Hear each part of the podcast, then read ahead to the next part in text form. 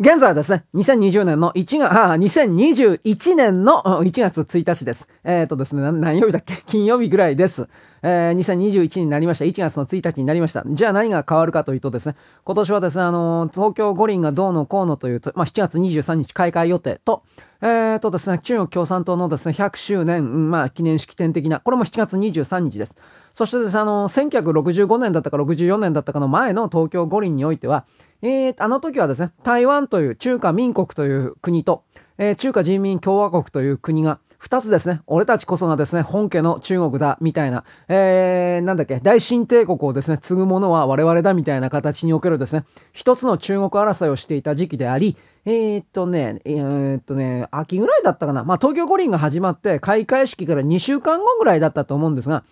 中華人民共和国の方が核実験を成功させて、で、そこの、そこの後の流れからぐだぐだと、米国の中のですね、いわゆるあの共産主義たち、まあ、あの、米国の中における共産主義者のこといっぱいいたと思いますが、これらの方々がですね、当時の政権にいっぱい働きかけて、そしてまあ大きなところで中華人民共和国を承認するみたいな、そんな形になったんですが、これもはっきり言えば大きな意味で罠だったんかなというふうな気はします。中華人民共和国に誰が当時の原爆の技術をもたらしたのか。あのー、いろんな説ありますけれども、当時ロックフェラーたちが持っていた完成品の原爆あるでしょ？完成品の。完成品の原爆をですね、毛沢東に渡してやってですね、ドカンとやれよ、みたいな。こういう説すらあります。つまりあの中国自身が開発した原爆でも何でもなく、もらったやつをですね、ボカンと爆発させて、我々は核兵器のですね、開発に成功したんだという嘘を、騙しを仕掛けたという、こういう説であり、私は何気にこれ本当かじゃないかなと思ってます。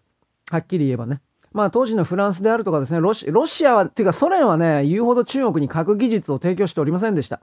フランス、えっ、ー、とね、イスラエル、米国、イスラエル、フランスの経由だったかな。なんだかそういう形で核技術がたくさん盗まれていた。あと中国とですね、米国の中における共産主義者同士のつながりにおいて核技術が流出していた。これもあるんですけれども、それでも、あの1964年5年の時点で中国がですね、本当に核開発に成功していたかということを考えると、私ははっきり疑問だと思って、それはね、核物質の生成はできるんですよ。あの、ウラン234から238作るんだったっけ？同位体をね。あの、中、分離中、分離して生成するというのは、そこまではできるんですが、私は当時の中国に、いわゆるあの、圧力核壁というか、タンダンパーっていうんだったか、タンパーっていうんだったか、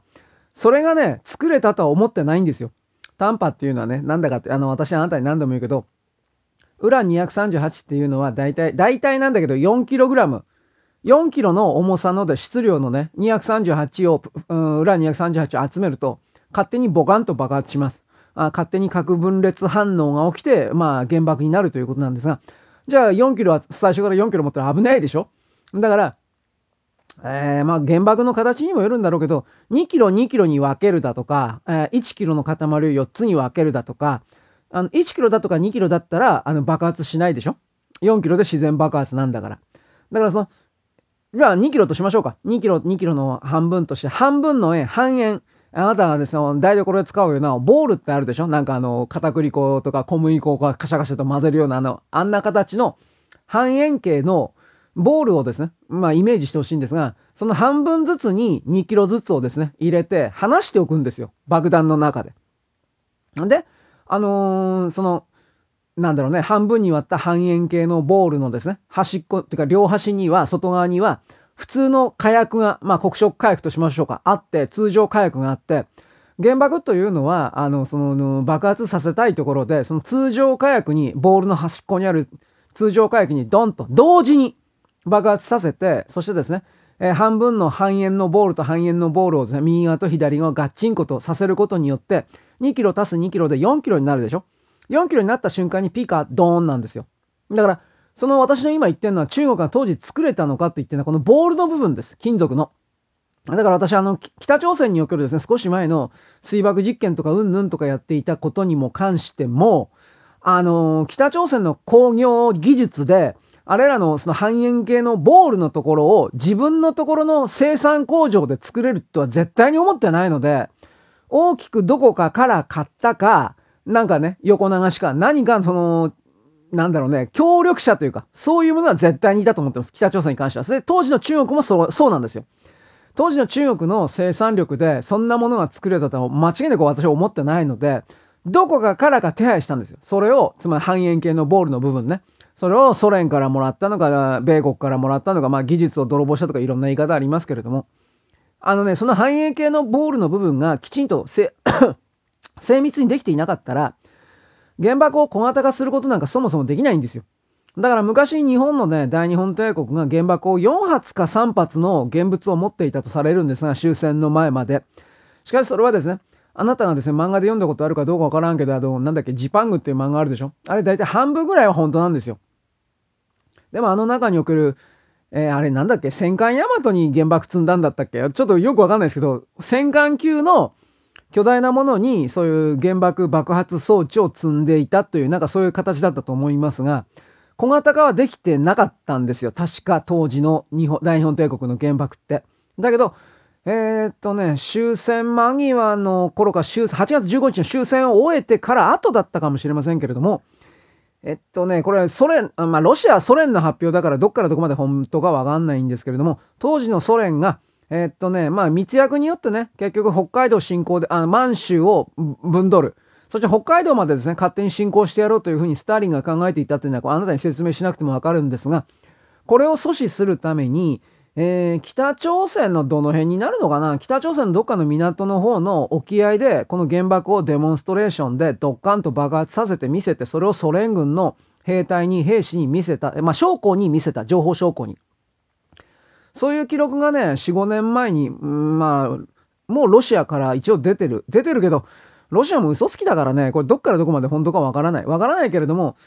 当時の大日本帝国においては、北朝鮮から満州地域における核実験場というものは核、うん、それはあったんですよ。おそらくあったという言い方をしますが。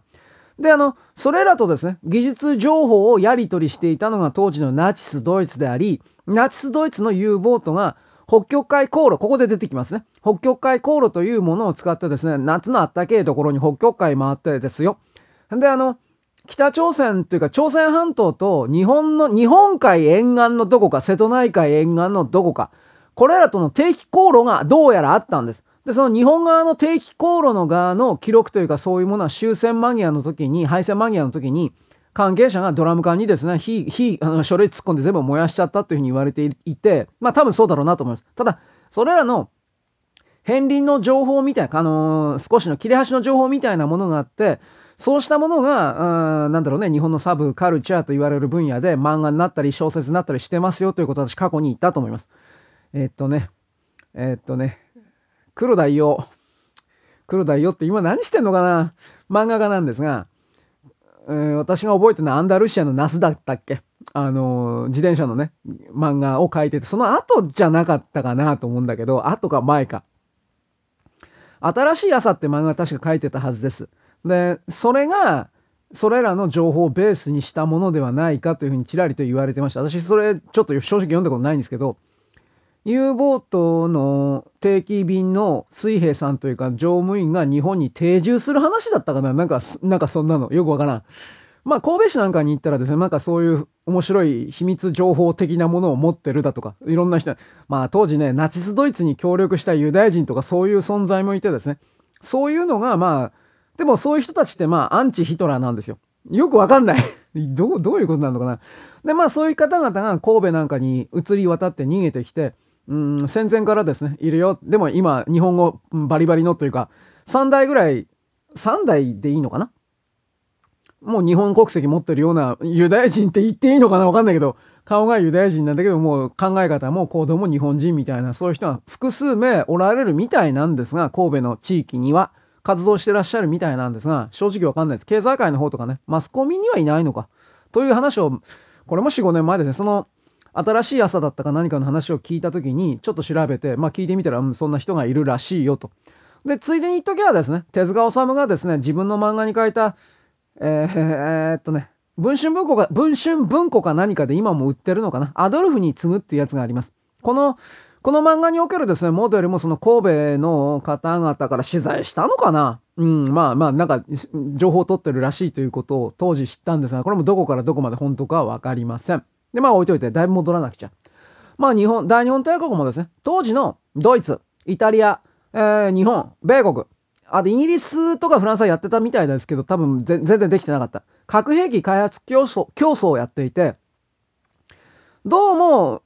やっぱ戦後の情報空間と違ってぶっちぎりで先を走ってたのはナチスドイツと日本なんですよ。だから日本は敗戦後ですね、東大にあったサイクロトロンだったかなシンクロトロンサイクロトロンか。あのー、粒子加速器か。ああいうものまでいっぱい持ってたんですけど、全部破壊してですね、そういうものは今後研究してはいけない。だからこれ、引き合いに出せば、例えばリビアにおけるですね、核、核兵器廃絶だとかなんかで、各技術者であるとか、研究施設とか、それも全て破壊してみたいな、えー、なんだっけ、ゼロミッション？なんか、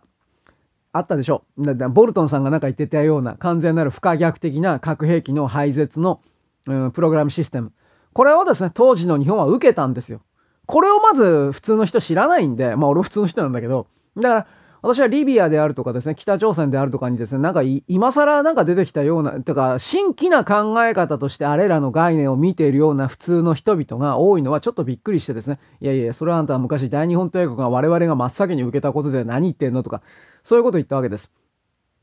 長岡半太郎機関のですね、弟子たちがどこ行ったのか、まあ、米国に行ったらしいんですが、ようわからん、俺もこの辺は。うん。まあね、戦後におけるね、核兵器関係のね、こういう技術、情報であるとか、あの、大日本帝国海軍将校、主に海軍かな。まあ陸軍もそうかな。陸軍将校たちのなんかおかしなエピソードうんぬんっていうのは大体はソ連のね、当時のソ連のね、関係者たちが嘘を、日本人を騙すための嘘。まあこれに、これに米国の側が乗っかってるっていうのもあるんですが、流していたので、どっからどこまで信じているのか正直わからないというのは本当です。んで、どこまで行ったかな。新しい年。まあ言ったね。えー、2021年。まあ、中国共産党がどうなるのか、うんぬん。で、私、あの、昨日だったか言ったんですけど、習う近い平さん、習近平さんがですね、シー・ジンピンさんです。あ、まあ、習近平さんがですね、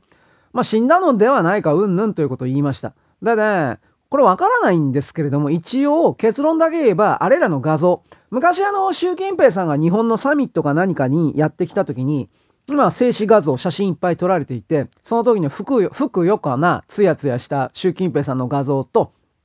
昨日、だいたい一斉に出た各ツイッターなんかで回ってます。あなた見ましたか？ちょっと白髪だらけの、ちょっとシワだらけの、痩せて、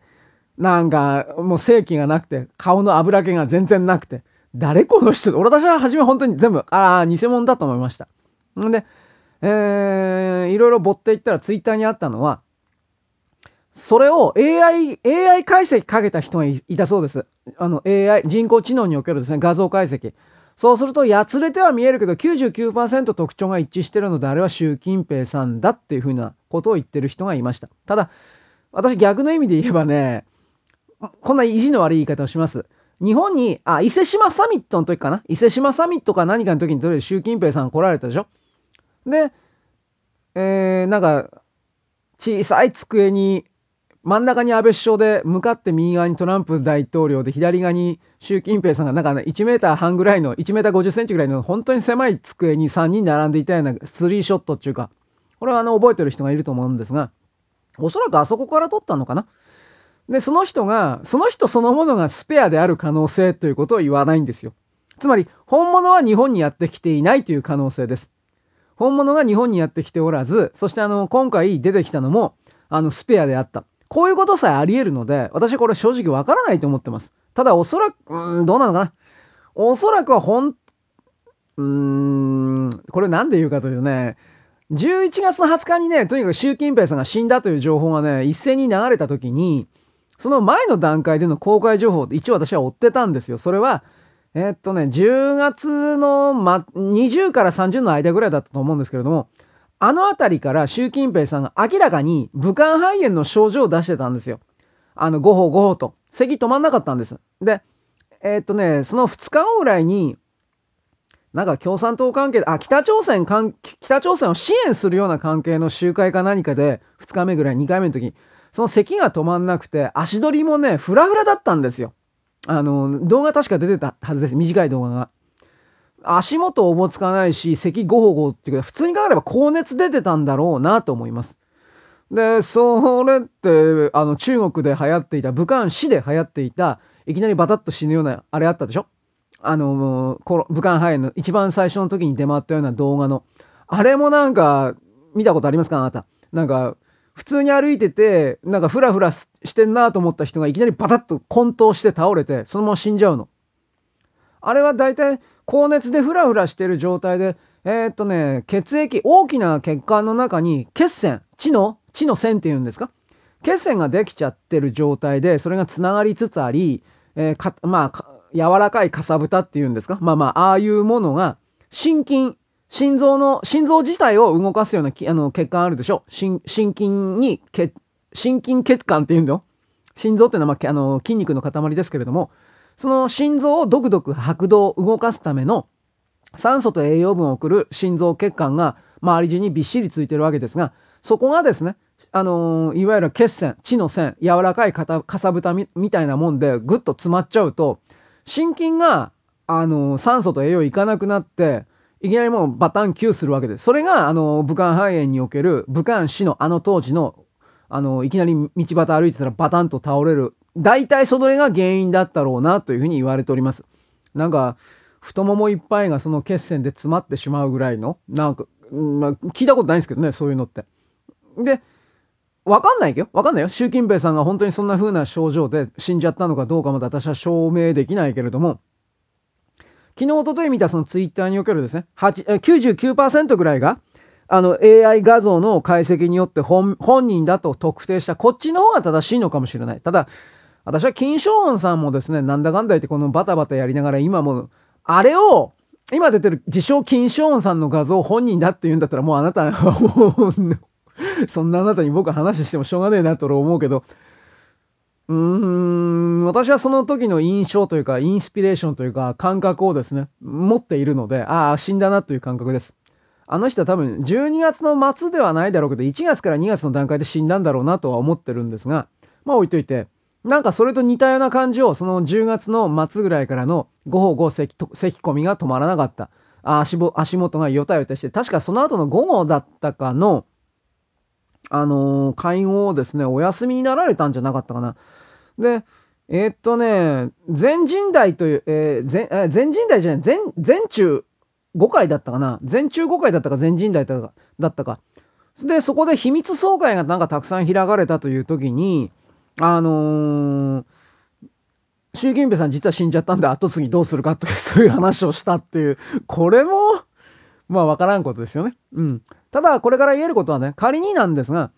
病気であったとしても、まあ死んだんだったらもっとそうなんですけど、病気であったとしても、彼の権力が大きく揺らぐ、小さくなる、というのは間違いないことなのであり、えー、まず、ナンバー4と言われる王陽さんでよかったと思うけど、この人が事実上の何かあった時の、あの、主席代行としての実務を取り計らうという設定がなされたんで、で、今のところその習近平さんが生きてることにはされてますから、でもやっぱりおかしいんですよ。私その後ね、いろんな中国のその聞いた、あの人弟さんがいてね、習近平の弟さんで、習遠平さんっていうんだって、冗談みたいな名前だ、あの、遠近法の縁ですよ。周遠平さんという人がいて、いや、この人が、遠平さんが実はその、実務代行やってんだという記事もあって、えこれどっちがどっちなんだろうと。正直よくわかってないんですよ。つまりそれだけでも、つまり情報の統一がなされていないというだけでも、中国のその権力の中で混乱のようなものがきっと起きてるんだなというふうに私これを見て、独裁国家の中で権力の二重構造であるとか、命令系統が2ライン、2ライン、3ラインあるっていうのは、正直良くないことっていうか致命的なことなんで、そうなると、うーん、まあ、どっかでそれを修正するような力が働かないのであれば、各人民解放軍の連中なんかがですね、おかしな動きがきっとするんじゃないかなと思います。つまりそれは、えー、習主席に力がないということで、人民解放軍のみの利益を図るために暴走して戦闘行為などを行った後に、事後承諾を迫るという風な形の手柄立てちまえばこっちのもんだぜみたいな先端が開かれる、戦争が始まるということを含める危険性を私は言います。これわからんがね。台湾におけるうんぬんと台湾ばっかり言ってますけど、いきなり沖縄とかね、宮古島とか尖閣ってそういうことだって本当にあり得るので、あいつらの今やってるその軍事拡張及びその海上における演習、練習というかね、戦争準備のための演習のこの動きを見てると、大きくは台湾から佐渡島に向けての、あそこ、それぐらいまでの広範囲を見なければ、ちょっとダメなのかもしれないなと思ってます。つまり、どこが、どこがメインかわからないという状態です。まあ、だいた、おそらくは台湾だとは思うんですが、台湾の財宝のことは言ったと思います。そんなものが本当に残ってるかどうかわからんけど。まあ、中国もですね、経済的に追い詰められてる、うんぬんかんぬんであり、それをですね、表現するかのように、米国の中でも、大きな動きがやっぱり1月の5日6日ですか、あるみたいなんで、まあ、これ2本目ですね。はい。そんなわけです。よろしく。ごきげんよう。